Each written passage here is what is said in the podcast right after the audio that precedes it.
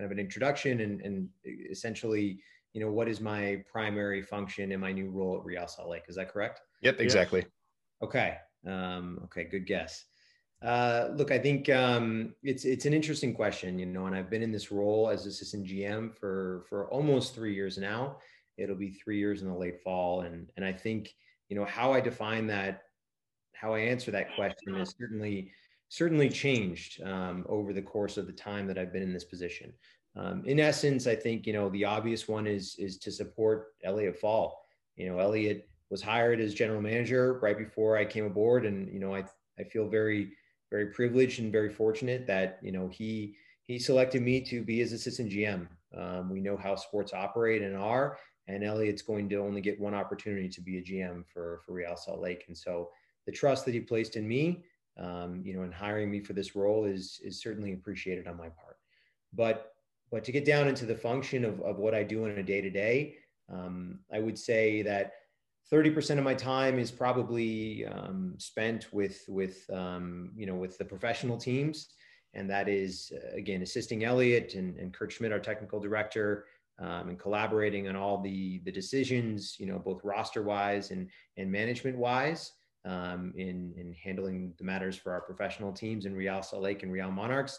And the rest and the the major portion of it is is in our academy. And our academy is is a robust endeavor. And that's very much made obvious by the fact that we have our players, our U15 and U17 players, on the ground living at our training facility in Herriman 10 months out of the year. And so everything that encompasses that from, from a lifestyle standpoint, um, from an educational standpoint, and then of course a footballing standpoint, um, all flows up through me.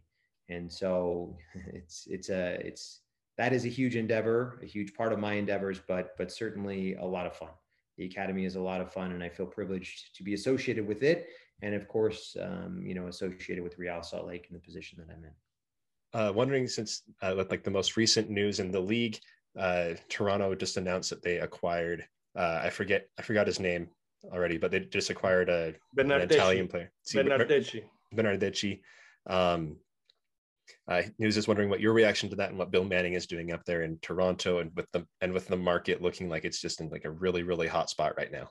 Of course, yeah, no. The Bill is a former executive of, of our club and, and was for many years, certainly during a period when when Real Salt Lake was was held at high esteem. And I think um, you know it's been interesting watching from afar on everything Toronto has been doing and is currently doing. And you know i think it's it's in a sense a, a, very foreign land landscape to me because you know our two clubs operate in such a different capacity. Um, you know they they are are certainly more I, I don't know if aggressive is the right word but look their their market the, the footballers they're looking for is a little bit different than the way we're trying to build our roster.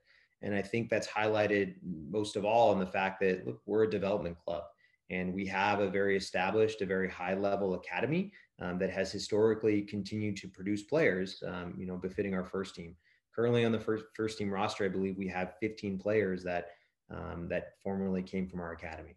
Um, and, and Toronto is, is again, built in a different manner. They're, they're a town similar to, to LA and the New Yorks that are looking for these high profile players to to come in and and not only make an impact on on the field but you know make an impact in in the in the marketing media side of of, of everything that encompasses our sport. So so i'll be honest I, I don't particularly pay too much attention to what they're doing outside of uh, you know generally observing. Um, i think I think they are making a lot of aggressive moves and certainly um, using all the strength of the resources at their disposal to to counter what has been a difficult start to the season for them. And you know, I think it's um, I think it's a testament to the ambitions of their ownership group and the fact that they want to win and they want to win at all costs. Um, again, a different style, a different approach to what to what we're doing here in Real Salt Lake um, and what we've done historically, but um, but you know, to each their own. So I guess uh, his follow up was more about the like. Do you see like the Bernardeschi signing as maybe something of a paradigm shift where this player could have signed for any team in Europe that he wanted. Uh, he's at uh, in his late late twenties, so in a prime age to keep playing at a high level in Europe. But he chose Toronto. Uh, do you see this as kind of a, a shift in the market in a way, or is this something that yeah, maybe, maybe has been coming for a while?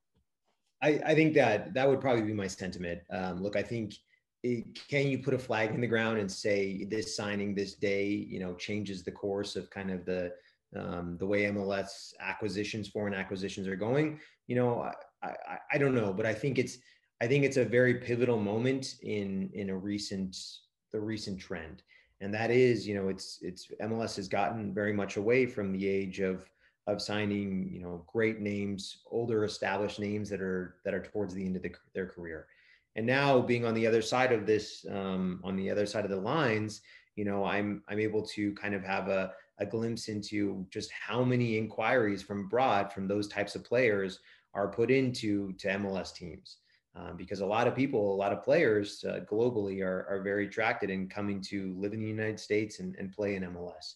But I think MLS has done a very good job of, of, of directing its, its teams in the league in, in a direction where now we're a younger, more exciting, uh, more developing league. And I, I, think this signing, certainly for Toronto, um, is is a resounding moment in that direction and I think it's it's a great moment to to reinforce um, what makes MLS exciting, or one of the components that makes MLS very exciting. Exciting is that um, you know a player, an Italian national team player, you know in his prime, who who can have his choice of of the top clubs in Europe, chooses willingly to come to to to our league and to play for Toronto FC. And I think that's something that our that Toronto fans certainly should be excited about.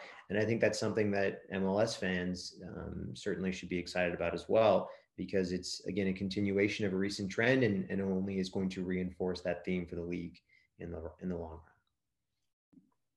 Yeah, so just um, just to make sure, just kind of asking for clarification on on Everton and Joni um, mm-hmm. and their their situations, their their recent departures with the club. Yeah, look, I think um, you know I'll speak about you know Everton first. Everton is a, a former teammate of mine. Um, you know, it was a privilege to share the field with him, and and look, he's he is and always will be an absolute warrior. Um, you know, he's he's uh, his personality certainly always shines when it's um, when he's on the field, and um, you know, it's uh, I think that's something you know I'll certainly miss, but obviously something that that is, um, you know, our, our partner club, a, a, club within our global ecosystem, Beveren's Gain. And, um, you know, I wish Everton all the best in his next endeavor. And I think he's going to be very successful there at that club and, and hopefully help them in the, in the promotion battle there throughout the course of the rest of their season. Um, and with, with, uh, you know, Joni's departure as well, you know, again, I think it's, it's a good opportunity um, for, for him um, to, to find what players uh, desire, and that's more consistent playing time. And for a number of reasons, you know, that hasn't been the reality for him here recently. Um, you know, through through respective decisions and obviously injuries and just the general cadence of the year. But but Joni is a very very talented attacking footballer, and I'm sure he's going to find um, all the success that he deserves here in this next endeavor. Uh, these are, of course, the natural you know evolutions of rosters and, and natural decisions that clubs have to make. And so in in um, in these two, in moving on from from Everton and Joni, of course, we now we we um, open up uh, two roster spots um, on the first team roster and also two international spots. And of course, the front office is always looking at things from all angles and and trying to determine the best way to move our roster forward um, in the greater interests of the footballing pursuits of Real Salt Lake. So specifically with Everton's Pero transfer, lo explicó ya él, eh, ahora. Yeah, yeah, you, mentioned a little bit, but uh, Everton's transfer was underneath the the Blitzer umbrella, going to SK Beveren. Um, when you guys were looking at that transfer, was it, uh, I guess, in a way, an easier option that you saw to work with a club within the Blitzer umbrella uh, for this, or was it uh, similar to a lot of other things, other other conversations that you guys have with other clubs when they when either they come knocking looking for, uh, for a player or when you guys are looking to sell? Yeah, uh, it's a, a, really important and really interesting question. And, and of course, you know, to clarify, um, you know, Everton's is a transfer and, you know, Joni's respectively is a loan. Um, uh, I think, I think we're still in, in a, in the beginning stages of, of, of realizing the potential of of now you know being in this this global ecosystem of clubs that you know that all have ownership connections to Mr. David Blitzer. And you know, as we establish these these lines of dialogue, these relationships, um, I think there's going to be a lot of a lot of opportunity. You know, as we as now we're seeing in this instance um, for for collaboration, and you know, for for kind of the the rising tide raising all boats. And so so so yes, look when when finding when talking about kind of the situation of our roster and, and you know the opportunity for Everton, this conversation happened very naturally in the sense that that Beveren again is is looking in their season to to make an aggressive aggressive moves in in order to to potentially um, to potentially fight for promotion. And and again I think it was an opportunity you have to look at this from from from the standpoint of of it's if it's a a win-win for both sides. And if it's something that makes sense for both sides then of course I think it's it's going to be the opportune decision to to have it be within our network of clubs to continue again you know raise that tide rather than to go outside um, you know to a club that we don't have a direct association with. Um, it, it just makes more logical sense um, you know i'm happy that it that it worked out in this instance um, because you know of course uh, we know that everton is going to be taken care of and it's going to be the right opportunity for him um, but but i think uh, we're still just scratching the surface on on kind of how best to operate um, again within this larger ecosystem. Yeah, and um, I, you know, just want to make sure I get the question right. It's it's um, it's the the current situation of David Ochoa and the the club and the front office's position on on kind of the future of David Ochoa. Is that correct? Uh, yeah, and and also uh, adding in the fact that he posted on Instagram about 45 minutes ago, 45 minutes to an hour ago about his status as an RSL player and still being a player, but not being allowed to train with the team. Ah, I see. Um, you know, unfortunately, I'm not on social media, and so I haven't been updated that to that. Smart idea, maybe. Smart idea. Yeah, it's um, it saves me a depend, lot. Depend. yeah. Um, look, I think uh, I think the appropriate way for me to comment on this um, is, you know, again, because I, I don't have all the information um, is is in the respect of of formerly playing with David. And you know, we didn't play together for many years, but you know, I did have the privilege of sharing the locker room with him. And look, I think with very young, talented players, you know, development is not always a linear line. Um, so, and it's not always going to be one foot in front of the other. And so, look, David hasn't consistently found playing time this year, but again, David is is a very talented young man. And so, you know, speaking on as a former teammate, I have no doubt if if he you know puts his head down and, and works hard, then he's going to have a, a, fantastic footballing career. Um, you know, and because he again is very talented and and uh, and deserves to. So that's that's all I can all I'm going to comment on on uh, on that right now. So uh, a follow up question about the the training. Situation. Yeah, yeah, specifically just like uh, about the training situation. Yeah, again, I, I don't think it's my position, um, you know, to comment on it right now. I, I think there's certainly other individuals in the club that are, are more appropriate to to to answer that question. So, you know, I, I apologize, but but that's not a question that I, I just feel comfortable answering at this moment. Are you guys is about David Ochoa?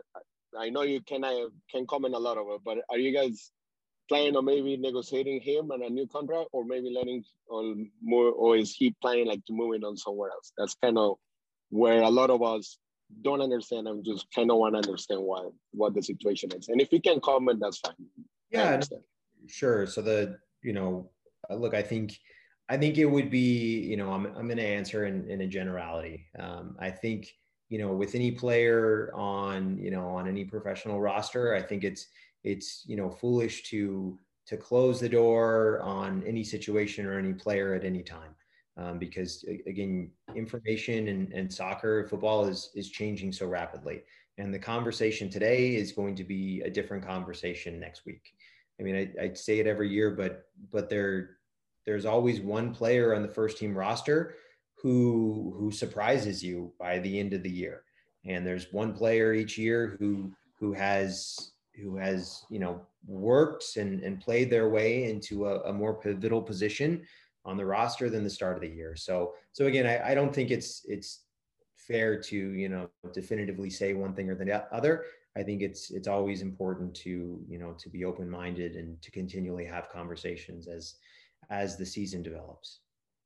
With with the teams under the David Blitzer umbrella, do you guys have a list of players that are maybe an opportunity for a loan or a cheaper transfer? Is that an option between all those teams? Like you you have those players av- available and on a list, or it just it just happens? Yeah, no, I, I think it's um, so again, I, I, think we're we're still, you know, in the in the phase of of kind of figuring this all out, but the efficacy of it is improving every day. And so, you know, look, Kurt Schmidt, our technical director for the club, heads up our scouting department, and Kurt has done a fantastic job in building out that department. And and even before the ownership acquisition, you know, you know, we operate with a um, within our scouting network of, of of kind of piling, compiling all that information into a, a centralized database. Um, and so now with with adding in the dynamic of, of being in this global ecosystem of, of the David Blitzer clubs, um, you know, the answer is is yes. We're we're constantly having conversations and you know um, getting information from from our peers at the respective clubs on on kind of you know players in form, players available, players coming on a contract, players that could make sense in the loan. Um, so yes, there that database has both expanded, but also, you know, I, I, would say, how do you phrase it? But also, you know, highlighted this area within our ecosystem because, of course, there's a more linear connection with all of those clubs and more willingness um, to, you know, look to collaborate again for the rising tide to raise all boats. Um, we've seen a great example of that initially earlier this year with with Sergio Cordova. And you know, in the initial meetings with Mr. Blitzer and his team, upon along, upon the solidification of his acquisition, you know, that was the name that came up right away from both sides. A player we were excited about it, excited about, and a player they thought on their side um, might make sense for us as well. So, um, so we're already reaping, you know, bearing the fruit from these from this relationship, and I think um, I think that you know that is is is hopefully going to continue and, and will continue. So, what positions are we searching for currently um, yep. within the office? Yeah, no, I think uh, look, I, I, would love to hear your guys' opinion on what positions we should be searching for. Um, but but I will say, look, we're like I said earlier, we're always evaluating the roster, you know, continually throughout the year and and talking about and and looking at ways in which we need to and can potentially strengthen it. Um, I think the obvious one is is a central midfielder. Um, and then look, I think uh, I think uh, I think while the addition of of Jefferson, you know, has really solidified our attack, you know, uh, with some unfortunate injuries, um, you know, there may be the potential to to to add in the attack as well. But I will say, you know, it's not necessary because um, you know, in in kind of the midst of an injury crisis, if you want to label it that, there's also opportunity for other players as well. And you know, throughout the course of a season, you really are going to need um, significant contribution, not just from the top end of your roster, from but from the entirety of your roster as well. And so, um, I think there's a lot of opportunity here ahead for a lot of players to step up. You know, similarly to to a player like Jasper Löffelsend has done early this year, and solidify themselves and play themselves into a different role. So, um, so look, I think, I think a, to answer your question, the, the central midfielder is, is of course, a, you know, an, an obvious one with the, with the departure of, of Everton Luiz and, um, you know, with, uh, and then potentially elsewhere as well. Mm-hmm. Um, and then also to answer your question really quick that you said at the beginning, uh, we've we've on this show have talked especially about a six and a left back. Um, those are the two positions that we've talked about a lot. But then also there are a lot of fans talking about a nine. Um, so if you want to take that back to your meetings, go for it. Uh, but, uh, specifically about the roster, there's some confusion with some with the fans on how it's working out because it's listed online that we have like 30 33 34 something like that players on the roster but there's a roster limit in mls of 30 uh, so how do you guys make that work? Uh, and if you can just get a little clarity on in that realm. Yeah, no, that's uh, and look, Elliot is uh, is the capologist. Um, you know, he's definitely the ultimate authority on on the management of, of the salary cap.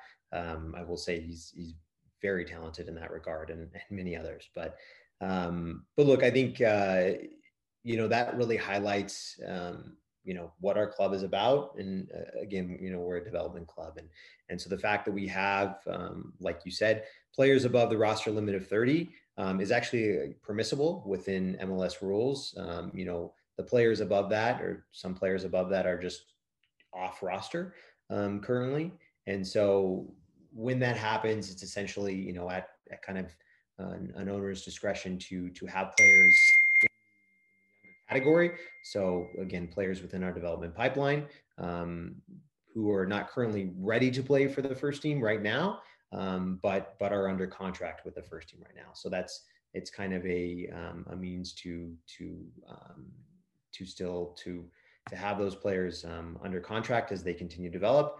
And you know, as things evolve, of course, we have the ability to, at the appropriate times, um, make the the the necessary activations um, for those players. Okay, so then I guess a clarification question on that.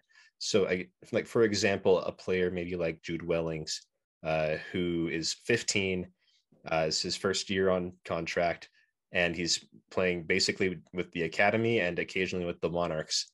Uh, a player like that would be someone that you you have on contract but isn't on the roster. Correct. That's Jude is a good example and is in that category. Correct. And so in that case, would it be like they're on almost like on loan to the Monarchs, or is it a little bit different than that? No, no, exactly. Yeah, that's a good way to put it because you know they are on loan for the Monarchs, so those players are active on the Monarchs roster within MLS Next Pro, and so that's kind of the mechanism in which we're we're able to do that.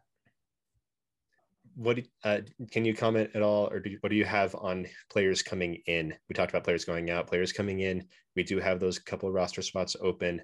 Um, and so what what do you think that what that uh, obviously nothing's certain unless it is, and you just can't say it yet. But uh, what what what'll that be looking like in this window? Yeah, I, I think um, look, I, I think in this window, you know,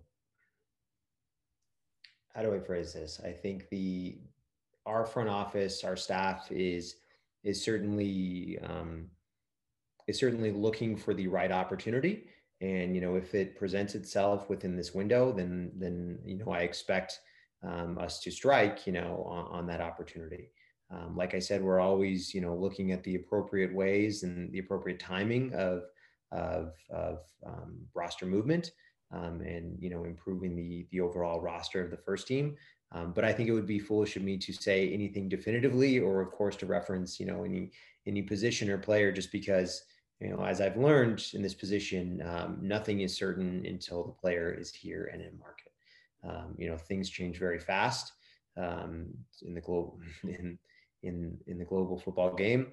And um, again, I think most important to highlight, you know, our ownership group is is aggressive from the standpoint of, of they want to, you know, move the team forward in in their desired direction. And so we are constantly looking and evaluating and, and determining the if and when the right place and time and, and player to to add to the roster. Um, you're a guy who's been here with this club for many, many years now. Um, with the arrival of new ownership, with the arrival of John Kimball, and just all the changes that have happened to the club over the last year, how has the club evolved and how's the club changed in your eyes? Yeah, that's a that's a really uh, interesting and big question um, because certainly in, in my time since I arrived in in 2008, the club is you know is is the same club, but it's a different club. You know, the league, the game here in this country has has grown significantly, and and with it, you know, Real Salt Lake has had to grow and, and evolve as well. And you know, we don't need to get into into the finer details of of all those years, but I think uh, in respect to to new ownership and and new leadership um, in the form of, of, of, John Kimball, our president. I think I think this is going to be a, a very how do I phrase this? Um, this is going to be a very significant and very positive era for Real Salt Lake. Um, I can say that definitively and without hesitation um, that the club is in good hands. And I think it's really, you know, there's a story that that Mr. Blitzer told the first time uh, I had the privilege of meeting him, and the first time he met with um, with the entirety of our workforce, and and I think it really encompasses um, the sentiment in which he you know, purchased Real Salt Lake with Ryan Smith, um, but also the sentiment behind the reasons he's purchased all the clubs that he has purchased around the world. And so he he grew up playing soccer and, and played in high school, but you know never at a higher enough level to to um, to have professional aspirations. But when he was managing his first his first funny, he had to move over to to London, England. And his first day there, um, he arrived in his flat with his wife, who was pregnant with their first child at the time, and um, he went out to buy milk. And he went out the streets, and it was a sea of blue. And he didn't quite understand why at first. And then as he had a couple conversations, he realized there was a Chelsea FC uh, match that day.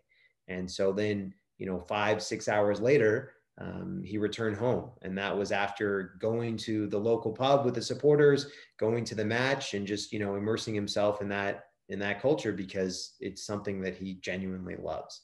And of course, upon getting back, he said, you know, his wife said, where the heck have you been? You went out for milk and you've been gone for, for half a day. But, but look, Mr. Blitzer, he, he loves the game you know he he loves loves football and and he does he's doing this for all the right reasons um, so I, I think that's you know a really powerful story and sentiment on on on kind of what is guiding our club forward and you combine that with with Ryan Smith a, a local entrepreneur who has a deep tie deep ties to this community and understands the the weight in in in in driving this club forward in a way that it should be a legacy for the community. And that's the most important thing for him. And and look the the two combined is is really a, a, a dream ownership team. And and of course all that funnels through the um, through John Kimball, our president, who handles the the day to day management of all of our staff, and and John really you know embodies embodies who those two owners are as well. He was he was, I believe, the first employee for Real Salt Lake, and you know he's seen us at our at our highest points and, and seen us at some very low points as well.